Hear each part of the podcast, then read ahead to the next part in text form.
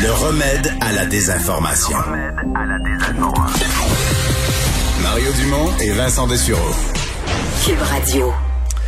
Alors qu'on vaccine de plus en plus les jeunes, euh, on arrive tranquillement à des tranches d'âge où on ne meurt en général pas de la COVID, quoi qu'on voit que les euh, bon les euh, on sait nos soins intensifs ont été remplis de gens souvent de moins de 60 ans dans les dernières semaines, alors que la COVID peut peut épargner personne, mais on a vu beaucoup de cas de ce qu'on appelle la COVID longue là, et des gens qui restent, même des jeunes, j'ai vu des ados qui se retrouvent avec, avec des problèmes à très long terme, des problèmes plus Certains, on sait, là, ont perdu l'odorat de façon euh, très importante pendant de longues périodes. Il y a des gens qui travaillent dans le milieu, que ce soit des cuisiniers, des sommeliers, des gens pour qui leur carrière est bouleversée par certains problèmes justement reliés au goût, à l'odorat, des problèmes pulmonaires, différents problèmes euh, qui sont euh, reliés à la COVID. Évidemment, c'est une maladie qu'on découvre tranquillement, de sorte qu'on devra traiter toutes sortes de problématiques à plus long terme. Alors au début, évidemment, on souhaite sauver des vies.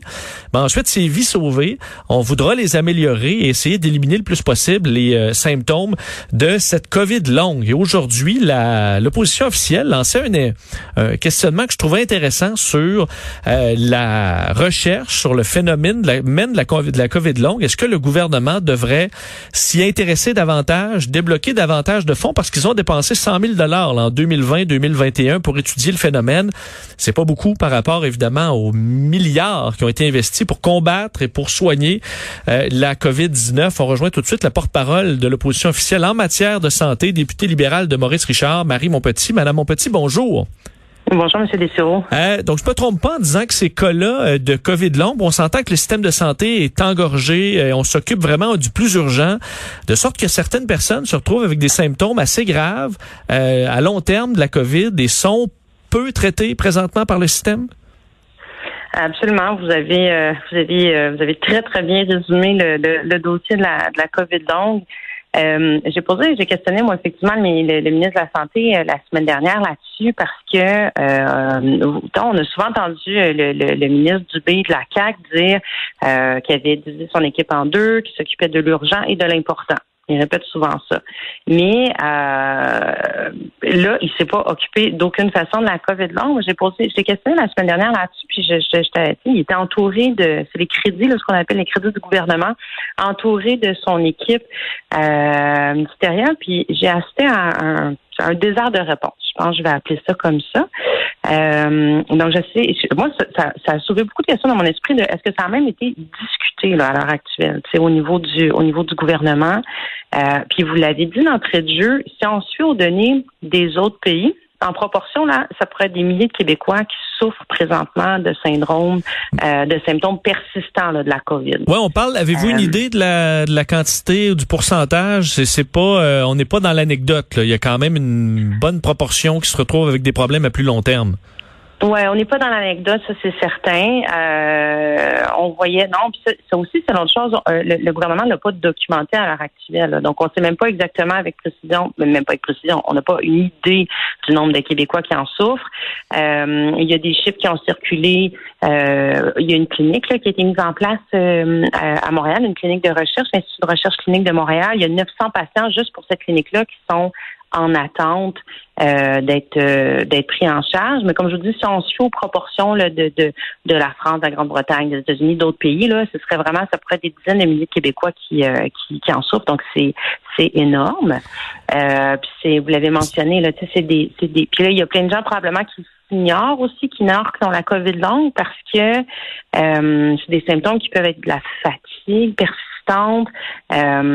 puis moi, ce qui, ce qui me préoccupe là-dedans aussi, c'est que le, premier ministre Legault, le ministre de la Santé, ils ont fait des, des on les compte plus, là, c'est des centaines de points de presse depuis un an. Ils n'ont jamais mentionné cette question-là de la COVID longue. Donc, en partant, il y a une responsabilité aussi d'informer adéquatement la population. Il faut que les gens puissent identifier les symptômes euh, après avoir eu la COVID. C'est pas c'est nouveau, c'est une maladie dans la maladie, on en parle Effectivement, on n'en parle pas beaucoup. Euh, mais là, il faut, il faut, faut en parler, il faut investir dans la recherche, puis il faut surtout prendre en charge les patients qui en souffrent. Est-ce qu'il y a quand même une compréhension qu'on de, de, l'état d'urgence? On, on, vient de sortir un peu de cette... Euh, enfin, on a, on a, stabilisé cette troisième vague. On comprend qu'il y a trois semaines, on était en gestion de, de, de crise. Est-ce que vous pensez que euh, le, le, le, gouvernement était quand même capable de gérer à la fois le débordement dans les soins de santé, euh, la, la quasi-catastrophe dans plusieurs régions et commencer à s'occuper de la COVID longue? Ou il n'y a pas l'excuse oui, quand même qu'on est dans l'urgence? Non, non, c'est pas, c'est pas, ça m'apparaît pas une excuse. D'autres pays l'ont fait. Et puis vous m'aviez, vous m'avez sûrement entendu à quelques reprises. Tu sais, ce qui a été reproché beaucoup au gouvernement de façon générale dans sa gestion de la crise puis de la pandémie, c'est son, son, c'est le fait d'être tout le temps deux pas en retard. T'sais, on le dit à plusieurs reprises, là, que ce soit dans la gestion des masques, la ventilation dans les écoles, euh, la protection des CHSLD. Je ne veux pas refaire toute l'histoire, mais sont, sont, ils, ont, ils, ont, tout le temps comme un, un train de retard dans le dans l'histoire. Ben, des fois, c'était M. Arruda qui était en retard de quelques d'un peu de temps, et ça, c'est pas un élu. Là. Non, mais les gens qui prennent les décisions, ils ont une responsabilité ministérielle. Il s'appelle François Legault, puis il s'appelle Christian Dubé. Je veux dire, on peut pas, on peut pas abdiquer de sa responsabilité ministérielle dans un dans un gouvernement. Mais tout ça pour dire, quand vous me dites, est-ce que ça aurait pu être fait en même temps que, que le reste euh, Il y a, il y a d'autres sociétés qui l'ont qui l'ont fait. La Grande-Bretagne a déjà investi 1,15 milliard pour la recherche de la COVID longue. Les États-Unis aussi sont à fond dans la recherche, puis pas juste dans la recherche. Hein, c'est aussi, comme je vous dis ce qui est important à l'heure actuelle, c'est aussi la prise en charge de ces patients-là. Ce que ce qu'on m'a répondu, moi, quand j'ai questionné le gouvernement là-dessus, c'est qu'il y avait un, un, un une espèce de pamphlet sur lequel il est en train de travailler pour que ce soit remis aux médecins de famille éventuellement. Mais ça fait un an qu'on est en pandémie. Je, je, je, je comprends bien que c'est un phénomène nouveau, là, relativement nouveau, la COVID longue, mais ça fait quand même déjà plusieurs mois qu'on sait que ça existe. À l'heure actuelle, les gens vont voir leur médecin de famille et les médecins de famille ne sont pas outillés non plus, n'ont pas de ont pas de, de, de cadre de référence là, pour, pour traiter les patients. Un mot sur euh, les, équipements médicaux. Là, je voyais euh, qu'on euh, s'inquiétait. On en a commandé ça. D'ailleurs, on le sait, on a été en retard.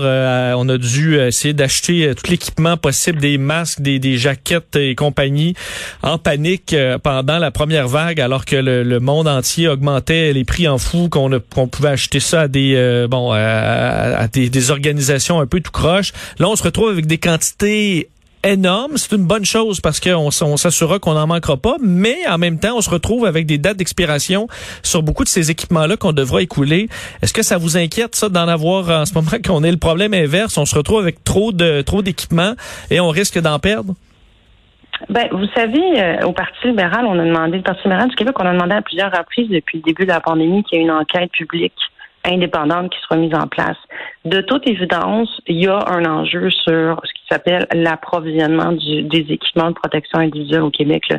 On n'en avait pas commandé en amont euh, de, la, de la pandémie, alors que d'autres provinces l'avaient fait, là, la Colombie-Britannique, euh, l'Alberta, dès, dès décembre même, euh, qui précédait la pandémie, il y avait des commandes qui avaient été, qui avaient été faites par d'autres provinces. Nous, on a fait ça.